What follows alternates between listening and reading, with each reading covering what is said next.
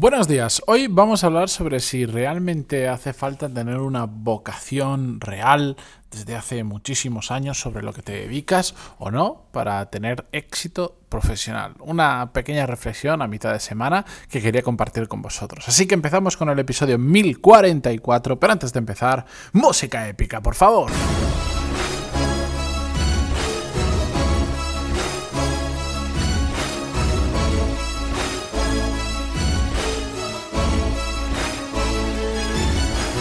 Muy buenos días a todos, bienvenidos. Yo soy Matías Pantaloni y esto es Desarrollo Profesional, el podcast donde hablamos sobre todas las técnicas, habilidades, estrategias y trucos necesarios para mejorar cada día en nuestro trabajo. El otro día me cruzaba con un artículo donde hablaban sobre el poder de la vocación o algo así.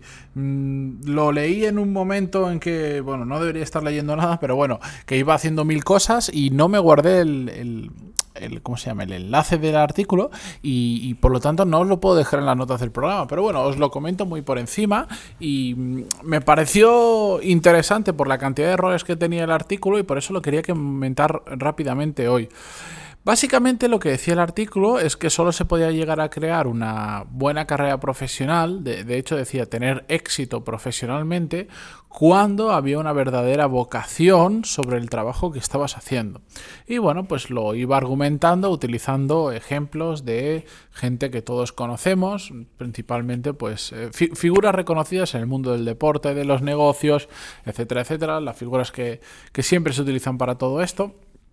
Y lo utilizaba eso como argumento, como diciendo, pues Messi era uno que salía, ¿cómo no va a tener éxito si desde que era pequeñito tenía claro que quería jugar al fútbol? Bueno, quería comentar todo esto porque estoy en absoluto desacuerdo. Eh, lo primero de todo es que Em, el éxito profesional, como ya he comentado en muchas ocasiones, la definición de éxito realmente es una definición muy particular de cada, de cada uno de nosotros. Para algunos el éxito profesional significará em, poder tener un horario fijo y terminar a las 5 de la tarde y ganarme medianamente bien la vida que me permita llevar el estilo de vida que yo quiero, la la la. Y para otros el éxito profesional será ser el CEO de una super multinacional independientemente del resto de condiciones. Es muy personal el éxito, por lo tanto no podemos generalizar con ello. Mm, de hecho, podríamos dejar de lado lo del éxito profesional porque al final lo que todos buscamos es eh, ser felices con nuestro trabajo, que nuestro trabajo contribuya a nuestra felicidad de diferentes maneras, porque nos llena, porque nos da una estabilidad económica, o porque nos pudre de dinero y nos, nos inunda de dinero, o porque nos permite llevar el estilo de vida que nosotros queremos, donde no hace falta tanto dinero, pero sí más tiempo. Mm, yo qué sé, hay, hay infinidad de casuísticas que cada uno tenemos que elegir, que es lo que nos hace feliz y por lo tanto em, con qué está relacionado nuestro éxito profesional. Por lo tanto, el propio artículo ya partía para mí de ese error, porque estaba considerando éxito profesional, en este caso, y dado los ejemplos que estaba poniendo, pues a tener, mm, a cobrar millones y millones al año y eh, a ser reconocido mundialmente por lo que has hecho. Bueno, para algunos eso también será su definición de éxito y es tan loable como cualquier otra. El problema es pensar que solo eso es el éxito. Y eso realmente está reservado para muy pocas personas. Si os fijáis, cuando ponen estos ejemplos, eh, si hablan del deporte, van a hablar de Nadal, de, de, Jordan, de Messi, de Cristiano Ronaldo y de cuatro más. Y si hablan del mundo de la empresa, pues si es a nivel español, van a hablar de Amancio Ortega. Y si es a nivel internacional, pues te van a decir Elon Musk, Steve Jobs, total. Que ojo, sí, yo también pongo el ejemplo de Elon Musk en muchas ocasiones, pero no como éxito profesional, sino por otras cosas. Pero bueno. Em, el tema está en que, aparte de generalizar como éxito y poner esos ejemplos, yo siempre pienso que quedamos por hecho, cuando utilizamos este tipo de ejemplos, estamos dando por hecho muchas cosas. Em, igual, voy a pongo un ejemplo, igual no es justo este, pero para que entendáis el concepto, igual para Messi no era desde pequeñito no estaba soñando. Yo sí que he visto vídeos suyos de pequeñito jugando, pero igual Messi desde pequeñito no era, eh, no, no, era una persona que ya tenía claro que se quería dedicar al mundo del fútbol. Simplemente jugaba porque le gustaba jugar al fútbol y ya está. No pensó nunca más nada más allá. De hecho, justo ayer me, hablaban de un libro que me tengo que leer, em, muy interesante sobre por qué es a veces muy bueno ser generalista y no tan especialista. Y decía que, por ejemplo, que Roger Federer eh, hasta los 15 años no jugó al tenis. Es decir, no había una vocación desde que nació de que el niño le, jugaba, le gustaba jugar al tenis y tenía clarísimo que quería jugar al tenis. Y en cambio, creo que es uno de esos ejemplos de éxito profesional según el paradigma que ponía este, este eh, el paradigma habitual del éxito que estábamos hablando antes. Y hasta los 15 años no había jugado. Yo, si os soy sincero, creo que esto de la vocación, o sea, me parece increíble cada vez que conozco una persona o un caso de alguien que dice, es que no, te lo juro que yo desde pequeño ya pensaba que quería hacer esto, que me quería dedicar a eso y me estoy dedicando y me va genial. Siento envidia y me, me encanta conocer casos así porque me causa muchísima curiosidad. Pero es que conozco tantos casos de personas que profesionalmente les van muy bien, que disfrutan con lo que hacen, mm, que, eh, que, ellos mismos se consideran exitosos en lo que están haciendo y que son felices con lo que hacen y no hay una vocación detrás que me parece una pamplina. Que oye, que si desde pequeñito lo tenías clarísimo y has conseguido seguir esa ruta y encima te va bien, yo que me alegro. El problema es que pensemos que esa es la única manera de hacer cosas interesantes profesionalmente. ¿Sabéis por qué?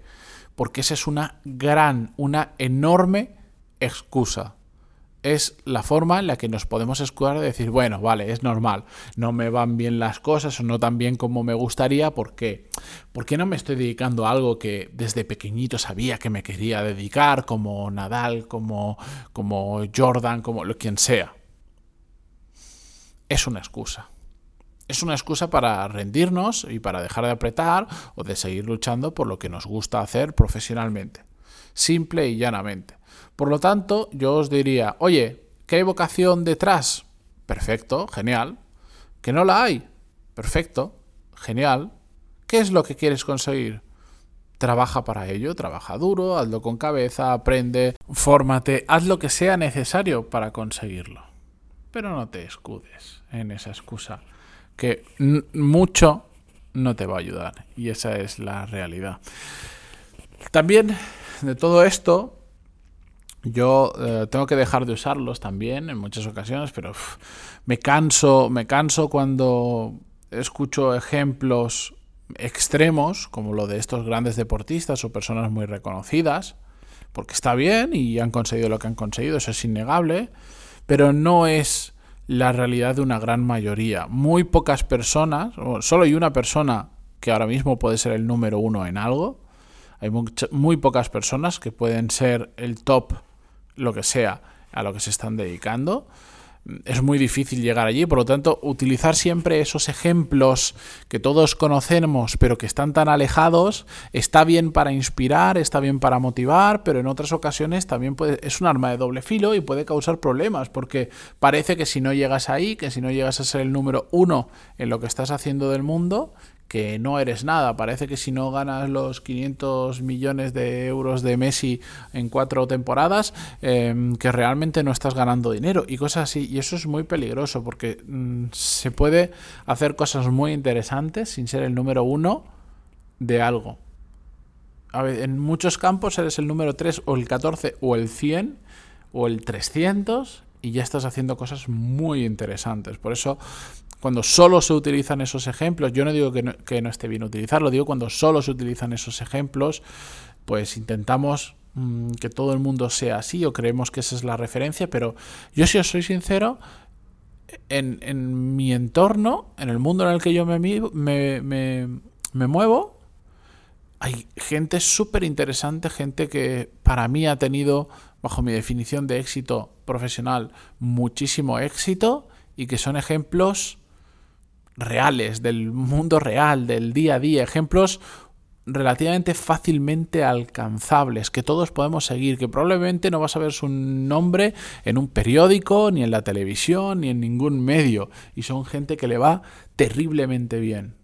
Y yo prefiero fijarme más en estas personas, en el día a día, en cómo lo hacen y en cómo aprender de, de lo que hacen bien, que en esos grandes ejemplos que yo siempre eh, cuando, utilizan, por ejemplo, el tema de las estadísticas, yo seguro que lo mencioné en el podcast, ahora no recuerdo, pero seguro, cuando alguien se pone a hablar, me basa solo en la argumentación en determinadas estadísticas, le suelo responder con, me parece muy bien, pero la estadística también dice que entre Messi y yo, en cuatro temporadas, ganamos de media 250 millones de euros. Y la realidad es que él gana 500 y pico y yo no gano esa cantidad.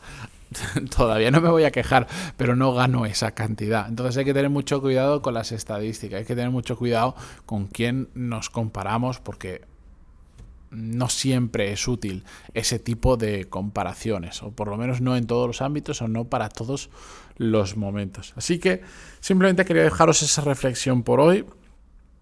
No hace falta tener una vocación desde pequeñito para que nos vaya bien profesionalmente, que si la tenéis y la conseguís seguir perfecto, pero que no os engañen, que aquí las cosas se consiguen con trabajo duro, con esfuerzo, con cabeza y apretando todos los días un poco, que, ojo, es exactamente la misma forma que aquellos que tienen esa vocación desde pequeñitos han conseguido las cosas, que la forma no cambia.